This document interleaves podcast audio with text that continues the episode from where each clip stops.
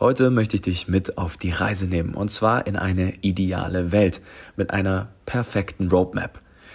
Ich weiß, das ist mit einer sehr hohen Wahrscheinlichkeit nicht für alle so abbildbar. Dennoch habe ich mir gedacht, warum nicht einfach mal aus all unseren Brands, unseren Beteiligungen, die Erfahrungen, die wir jetzt sammeln durften, einfach mal die Quintessenz herausnehmen und versuchen, in ein paar wenigen Schritten runterzubrechen, was eigentlich die wirklich wichtigen Key Points oder die Knackpunkte sind für Online-Shops, die tatsächlich diese ideale Welt ausmachen würden.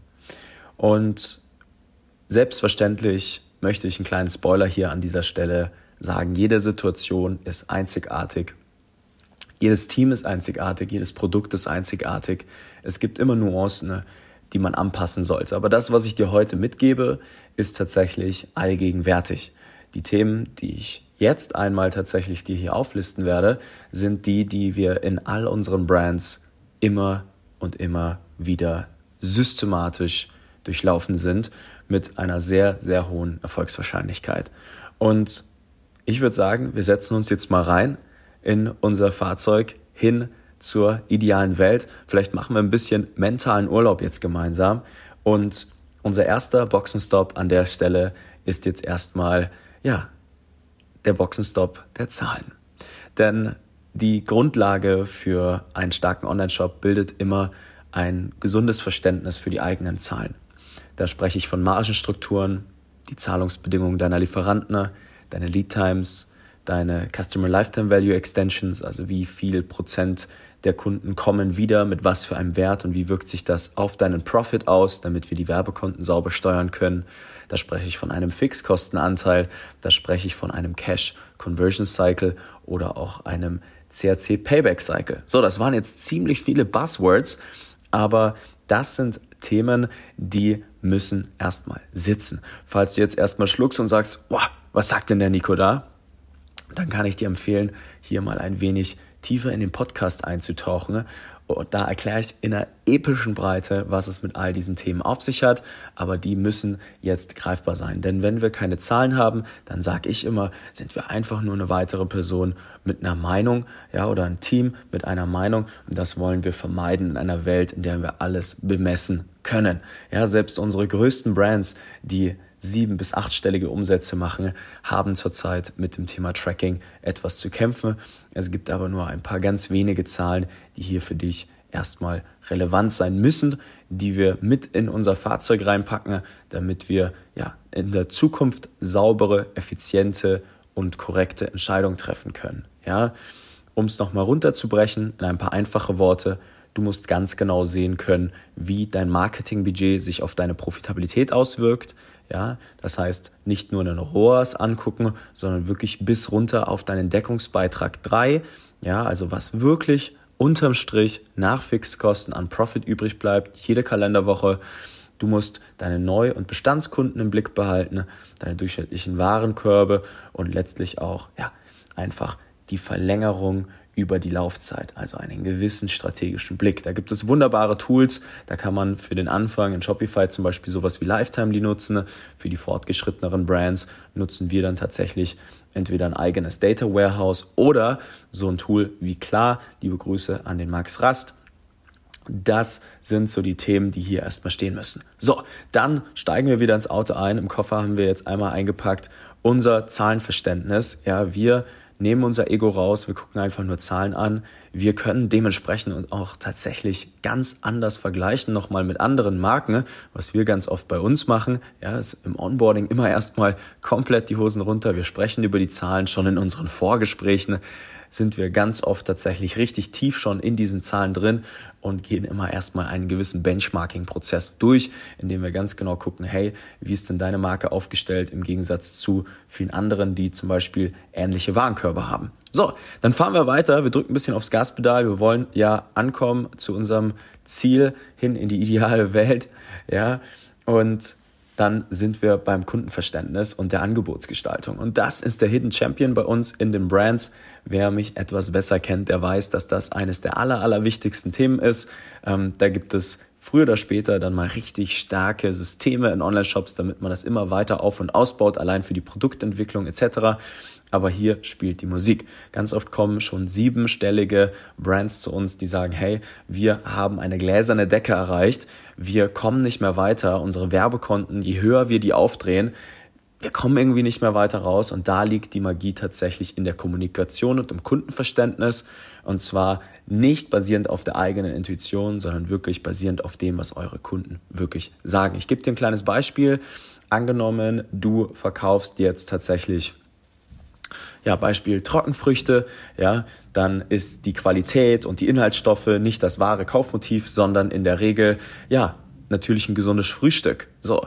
Und dass ich mich selbst gut fühle. So, und dann bleiben natürlich die Leute hier erstmal stehen und sagen, boah, jetzt haben wir das mal so auf der Oberfläche angekratzt, aber das wahre Kaufmotiv ist, dass ich endlich meinen Kindern, den kleinen Obstmüffeln, endlich mal wieder ein bisschen Obst auf den Teller legen kann und die essen das trotzdem, ja, und nicht mehr, wollen nicht mehr so viel Süßigkeiten, ne? Weg von der Schokolade sind die jetzt endlich gekommen, wegen den Trockenfrüchten. Und da fängt, fängt die Kommunikation und die Angebotsgestaltung an, völlige völlig andere, ein völlig anderes Momentum anzunehmen, wenn man mal systematisch vorangeht für Werbeanzeigen, die gesamte Optimierung eines Online-Shops, alles, was das Kunden, also die Kundenerfahrung über E-Mail-Automatismen angeht, alles, was tatsächlich die Produktentwicklung angeht in Zukunft. Was passt denn dazu? Was wollen die Menschen da draußen gerade wirklich? Was will der Markt wirklich?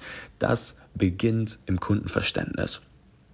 Und da sind sich sehr, sehr viele ja, erfahrungsgemäß zu schade, einfach mal den Hörer in die Hand zu nehmen und wirklich ja, ein bisschen mehr mit ihren Kunden zu sprechen, ein bisschen mehr, ja, einfach ein intrinsisches Interesse daran zu entwickeln, was diese Personen denn eigentlich wirklich wollen.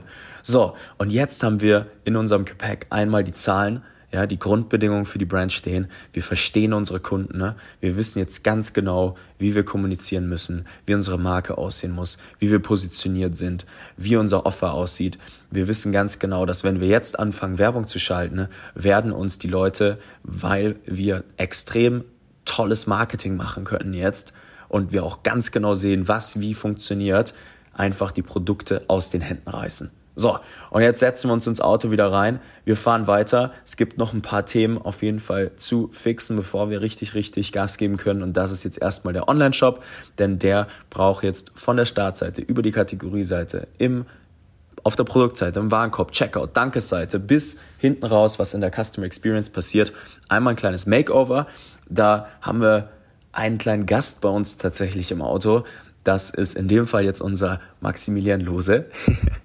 Der erklärt uns mit seinen 1500 Tests, die er jetzt mit seinen Brands und auch vielen unserer größten Brands gemacht hat, ganz genau, hey, so, so und so muss das aussehen, dass deine Conversion Rate nicht bei zwei, sondern eher vielleicht bei drei, vier, fünf Prozent liegt, je nachdem, in welchem Vertical du bist.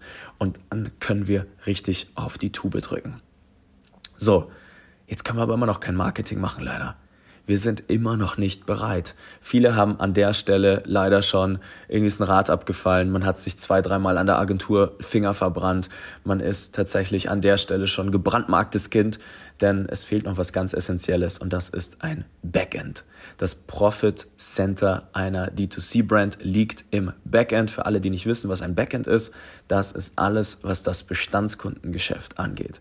Also wirklich tolle Custom Experiences kreieren. Und da spreche ich nicht nur von ein paar E-Mail-Flows, sondern auch, ja, allen Vorbereitungen, dass wenn wir den Sale machen, dass die Person in eine Community reinkommt, sich gut aufgehoben fühlt, ja, ihr sie unterstützt, ihr Ziel auch wirklich zu erreichen, ihr da seid, einen tollen Kundensupport habt und natürlich auch gewisse E-Mail-Automatismen habt, wo die Person ja durch das Produkt durchbegleitet wird, gewisse Einwände, die die Person haben könnte, die sie davon abhalten, das Produkt richtig zu nutzen oder sogar dazu bringen, das Produkt zu retournieren, einmal behandelt werden, dass ihr eine höhere Wiederkaufrate habt. All diese Automatisierungen müssen stehen, ansonsten seid ihr schon verloren, bevor ihr angefangen habt, denn der Krieg wird nicht über den Neukunden entschieden, sondern über das Bestandskundengeschäft. Viele Marken werden keine zu große Profitabilität auf den Neukunden haben. Wir brauchen nun mal unsere 15 bis 30, 35 Euro, teilweise sogar mehr,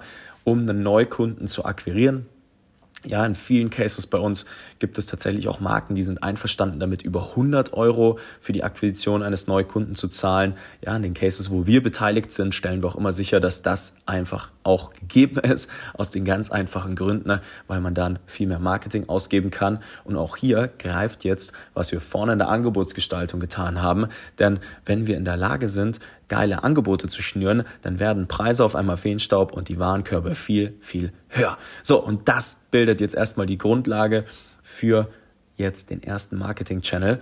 Und Jetzt haben wir einmal die Checkliste abgehakt, wir haben die Zahlen, wir haben das Offer, wir haben die Conversion Rate, wir haben tatsächlich das Bestandskundenthema Thema gefixt, wir haben eine Community, die aufgefüllt wird, wir haben vielleicht sogar ein, zwei PR-Artikel, wir haben tatsächlich einfach alle Flanken geschlossen, die möglich sind, außer jetzt erstmal die Traffic-Kanäle, da komme ich jetzt gleich dazu. Jetzt müssen wir das Ganze einmal validieren. Wir müssen es validieren, indem wir hingehen und sagen, wir gehen jetzt erstmal in einen Access-Channel. Ich sage immer einen ersten Push-Marketing-Channel. Das sind dann Themen wie zum Beispiel Meta. Ja, es ist ein riesengroßer Fehler, hinzugehen, jetzt gleich Google anzufangen, gleich SEO anzufangen, gleich irgendwelche Themen anzugehen, die sich ja nicht direkt und unmittelbar auf Umsatz auswirken und wir sie auch nicht so gut messen können. Ja, es ist eher sinnvoll zu sagen, wir gehen jetzt erstmal in einen Markt, in der die Person noch nicht proaktiv nach deinem Produkt sucht. Darauf haben wir unsere Kommunikation ausgelegt, denn diese Märkte sind viel, viel größer. Es gibt viel mehr Menschen, die, sie, die zwar ein Problem haben, aber noch nicht wissen, was die Lösung ist, als Menschen, die ein Problem haben und wissen, was die Lösung ist und dementsprechend schon danach suchen. Und wenn wir diesen kalten, größeren Markt für uns einmal schließen, haben wir das erste große Häkchen erstmal in unserer Brand und zwar die ersten 30 bis 100.000 Euro Monatsumsätze, die wir über den ersten Push-Kanal, also Meta, gegebenenfalls auch TikTok, einmal erreichen können. So, und dann gibt es eine Sicherheitsmaßnahme, die wir hier vornehmen, und zwar ein bisschen Google Ads schalten auf niedrigem Spend. Da gibt es eine Brand-Kampagne, da gibt es eine Competitor-Kampagne, da gibt es ein bisschen auf Low Scale, also mit niedrigen Budgets, eine Shopping-Kampagne. Mit der schließen wir die Flanken, damit die Leute, die wir über die Push-Kanäle akquirieren, ja, die kommen auf den Online-Shop, die konvertieren nicht direkt, die googeln dann erstmal, dass dort diese Suchanfragen im zweiten, dritten Schritt, manchmal auch nach dem zweiten, dritten Tag erst, ja, es gibt einen gewissen Sales-Zyklus immer zwischen zwischen ersten Kontakt bis in den Checkout, dass die dann abgeholt werden. Ja, ansonsten pushen da irgendwo eure Konkurrenten in eure Google Search Kampagnen mit rein, die buchen auf eure Brand. Ja, das habt ihr vielleicht schon mal erlebt. Und schwuppsdiwupps schnappt sich eure Brand die Sales, die ihr teuer im Prinzip, ja, die Aufmerksamkeit über die Push-Kanäle akquiriert habt. Und das ist sehr wichtig. Ja, so und ich kann dir eine Sache sagen. Wir haben jetzt schon ganz schön Gas gegeben in unserem Auto. Wir sind jetzt schon auf der Autobahn. Wir fahren jetzt, ich würde mal sagen, schon mal mindestens Richtgeschwindigkeit 130 km/h, haben die ersten sechsstelligen Umsätze im Monat geknackt und jetzt kommt etwas, das wird sehr, sehr wichtig. Denn jetzt müssen wir lernen, Fokus zu halten, selbst bei höherer Geschwindigkeit. Und da kommt man dann in den Bereich, wo man auf einmal Neukundenakquise und das Bestandskundengeschäft gemeistert hat. Und plötzlich muss man ein Team aufbauen. Plötzlich brauchen wir Hilfe. Plötzlich müssen wir noch mal einiges lernen. Ja, wir müssen jetzt lernen, mit Agenturen umzugehen. Davor, vor dem ersten sechsstelligen Umsatz macht das in der Regel absolut keinen Sinn, eine Agentur zu akquirieren. Das ist die völlige, volle Verantwortung, selbst zu lernen, wie man dieses Fahrzeug jetzt erstmal steuert, bevor man sich dann sozusagen tatsächlich einmal auf den Beifahrersitz setzen kann und zurücklehnen kann. Das ist ganz, ganz, ganz wichtig. Und jetzt haben wir auf einmal andere Shareholder. Wir haben Agenturen, wir haben Mitarbeiter, wir müssen die richtigen Mitarbeiter in der richtigen Reihenfolge finden. Und das ist eine Thematik, da kann ich nur aus eigener Erfahrung sprechen da habe ich mir sehr, sehr, sehr viel Hilfe geholt in meinen zehn Jahren Unternehmertum, die ich jetzt inzwischen auf dem Buckel habe. Denn die richtigen Menschen zu finden, ne, ist ein Thema, das hat viel weniger mit dem Skill zu tun, sondern mit dem Charakter der Person. Wir sagen immer, hire for character, train for skill. Man kann Media Buyer, Performance Marketer, Google Ads Spezialisten, Meta Ads Spezialisten, Shop Manager, Copywriter, alles kann man ausbilden. Ne? Und das ist tatsächlich viel, viel sinnvoller, deswegen auch die Wichtigkeit selber einmal zu lernen, wie das funktioniert, als tatsächlich jemanden mit Skills reinzuholen in Zeiten, in der man mit der eigenen E-Com-Brand sowieso noch sehr, sehr, sehr genau gucken muss, in welche Euros oder wo die Euros reinlaufen, die man denn so übrig hat in dem Momentum. So, und dann gibt es meistens die erste Assistenzkraft. Dann kommt jemand, der macht Creatives, der kann dich unterstützen, Content zu kreieren, in-house sozusagen das Kundenverständnis und die Creative Strategy weiter auf und auszubauen. Und dann kommt im nächsten Schritt meistens schon was in Richtung Finance, Controlling etc. oder Product Development. Und dann geht's weiter und weiter und weiter. Und mit einem Team aus vier Personen kann man dann schon, wenn man sauber und effizient läuft, relativ entspannt 150 bis 200.000 Euro Umsätze im Monat machen. Und dann kommt der nächste große Knackpunkt und hier lohnt es sich dann gegebenenfalls ein bisschen Agenturhilfe reinzuholen. Ja, da ist dann der Punkt, wo wir auch teilweise Partner mit reinholen, wenn unsere Marken an dieser Stelle sind. Ja, wo wir auch selbst uns gegebenenfalls sogar beteiligen oder wo wir dann hingehen und sagen, hey, das ist jetzt hier wirklich Proof of Concept. Jetzt können wir nochmal den Sprung von, ich sag mal, 150 auf circa 500, 600.000 Euro Monatsumsätze machen. Und das ist dann in der Regel der zweite Push-Kanal. Also da gehen wir dann rein schnappen uns Influencer-Marketing, wir schnappen uns TikTok-Ads, wir schnappen uns ja, eine saubere Multi-Channel-Strategie letztlich, wo alle Kanäle einfach ineinander greifen. Ja, YouTube-Kanäle werden aufgemacht, YouTube-Ads werden vielleicht sogar geschalten, ne? Google-Ads werden auf kalte Keywords richtig hochgefahren. Der Push-Kanal Meta, der erste, wird Richtung 2, 3, 4.000 Euro am Tag hochgefahren. Ja, und dann kommen wir langsam aber in die Richtung, wo wir eine saubere Multi-Channel-Strategie haben, wo alles ineinander greift. Die Influencer holen den ersten Kontaktpunkt, die Meta-Ads machen den Sale oder die Meta-Ads holen die Leute dann nochmal ab, die Google-Ad macht den Sale. Also alles greift auf einmal ineinander. Wir müssen das auf der Kalenderwochenbasis sehen und das ist auch der Punkt übrigens, wo die meisten dann scheitern. Also die erste Million knacken ist das eine, Richtung fünf Millionen zu gehen ist das andere. Das ist das, ja, dadurch, dass alle Agenturen dann einmal isoliert in ihren Kanälen festhängen und nicht so wirklich checken, was denn die anderen Agenturen machen und alle Stakeholder nicht so richtig informiert sind und irgendwie komplett unterschiedliche Interessen daran haben, die Brand voranzubringen und unterschiedliche KPIs anzugucken, kommen hier meistens Ineffizienten, die ja auf lange oder kurz nicht, also da führt kein Weg dran vorbei, langfristig das Thema wieder in-house zu holen. Das ist eigentlich das große Thema, weswegen HR Recruiting grundlegend das Team jetzt erstmal wichtig sind, ja. Und dann, last but not least, kommen wir an die zwei wichtigsten Themen. Das ist dann einmal die Prozessualisierung und Systematisierung. Also man fängt dann an, wirklich alles in Prozesse, Trainings, Kontrollmechanismen, KPIs, Checklisten reinzupacken, sodass man sich als Geschäftsführer langsam aber sicher obsolet macht aus dem Unternehmen. Man findet dann heraus, okay, vieles kann man automatisieren, vieles muss ich jetzt nicht mehr reinschauen. Ich bin nur noch eine Kontrollinstanz, ich kontrolliere Dinge. Vieles ist dann auch ja, Aufgabe, Führungskräfte einmal auf- und auszubauen, also ein sauberes Management wirklich zu haben für den ganzen Marketing- und Sales-Bereich, für das ganze Thema Product Development und auch einen äh, CFO an der Stelle oder einen, einen Head of Finance, je nachdem, wie es richtig ist. Und dann kann man tatsächlich als Founder sich schon früher oder später mal so ein bisschen rausziehen aus den ganzen Themen, hat gegebenenfalls auch ein exitfähiges Unternehmen und dann ja, kommt meistens der Punkt, wo die meisten Founder und auch da zähle ich mich selbst dazu, da dürfen wir auch noch sehr, sehr, sehr viel lernen. Also wir sind jetzt hier gerade zwar auch schon durch die siebenstelligen Umsätze durchgerauscht, auch mit vielen unserer Cases, die wir begleiten und auch schon Richtung achtstellig. Aber die Erfahrung hier ist etwas, das hört nie auf zu lernen und das ist der Umgang mit dem eigenen Ego. Also das Ego ist hier tatsächlich zwischen sieben bis achtstelligen Umsätzen ganz oft ein Thema, was viele Founder davon abhält, ein solides Team noch weiter auf und auszubauen, Führungskräfte auszubilden, tatsächlich ab einem gewissen Punkt dann auch, ja, wirklich eine saubere Kultur in einem Unternehmen zu haben.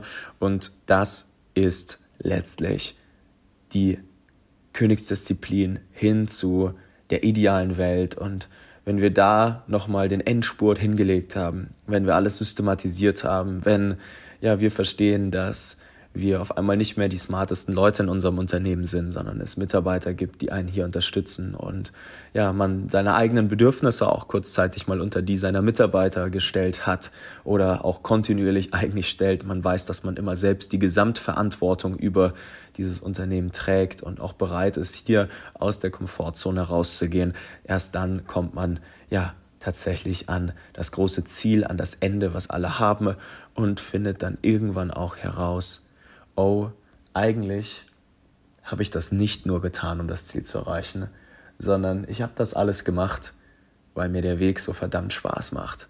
Und dann ändert sich auf einmal einiges. Und es wird richtig, richtig spannend und irgendwie auch, ja, nochmal erleichternd. Und es kommt eine Leichtigkeit rein in so ein Unternehmen. Man ist finanziell abgesichert. Man weiß, hey, wenn ich mein Unternehmen mal verkaufe, dann muss ich mit einer sehr hohen Wahrscheinlichkeit nie wieder arbeiten.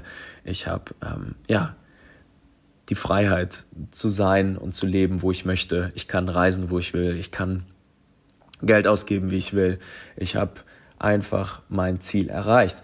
Und das ist wie ja, in der Natur eigentlich auch, ist so ein Unternehmen wie eine Art Farm. Ja, und die Reise, die ich euch gerade von den Zahlen bis hin zur Kultur erzählt habe, ist letztlich wie ja, die, das Einsteigen ins Auto und mal die Zahlen ja tatsächlich in den Händen halten, wie die Saat, die ihr in den fruchtbaren Boden eingebt und Kundenverständnis, Angebotsgestaltung, Conversion Rate Optimierung, das Backend aufbauen ist die erste saubere Pflege dieser Pflanze, sodass sie tatsächlich mal überhaupt aus dem Boden raussprießen kann. Ja, mit dem ersten Push-Access-Kanal verdienen wir dann das erste Mal Geld. Es gibt eine kleine erste Blüte. Google schließt die Flanken. Wir sichern das Ganze ab und dann irgendwann wird die Pflanze erst groß und stark und kann tatsächlich wirklich richtig tolle Ernte abliefern, auch gegebenenfalls. Ja? Und das ist das Thema. Ein Unternehmen ist wie eine Pflanze. Es ist kein Witz, wenn ihr versucht, diesen Prozess zu hacken, zu beschleunigen, zu beeinflussen, irgendwelche Tricks und Growth Hacks euch im Internet zu suchen, dann, dann kann ich euch mit gutem Gewissen einfach nur sagen, versucht es nicht, geht den natürlichen Weg, kümmert euch um eure Pflanze, lasst euch zeigen, wie ihr diese Pflanze sauber ja, wie ihr euch da sauber drum kümmern könnt von Leuten, die schon etwas länger Gärtner sind. Und dann wird das Ganze auch Spaß machen und euch letztlich an einen Punkt bringen, wo ihr ja eine extrem aufregende, lehrreiche, spannende und auch natürlich ähm, irgendwo ja, tolle Zeit erleben werdet, die euch eure Träume, Wünsche und Ziele erfüllt. Und das ist tatsächlich die ideale Roadmap für eine D2C E-Commerce Marke in unserer Welt. Und ich hoffe, das hat dir heute Spaß gemacht. Falls ja, würde ich mich mega freuen, wenn du das einer Person schickst, wo du sagst, hey, das könnte für dich spannend sein.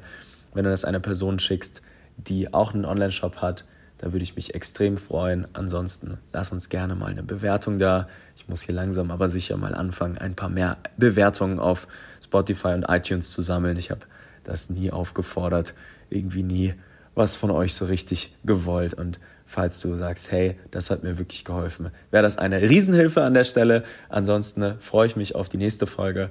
Falls du lieber Videos schaust, kannst du gerne mal bei uns auch auf YouTube gucken oder auf LinkedIn. Da gibt es auch jede Menge Inhalte rund um das Thema D2C E-Commerce und die Reise von null auf ja, mehrfach achtstellige Umsätze.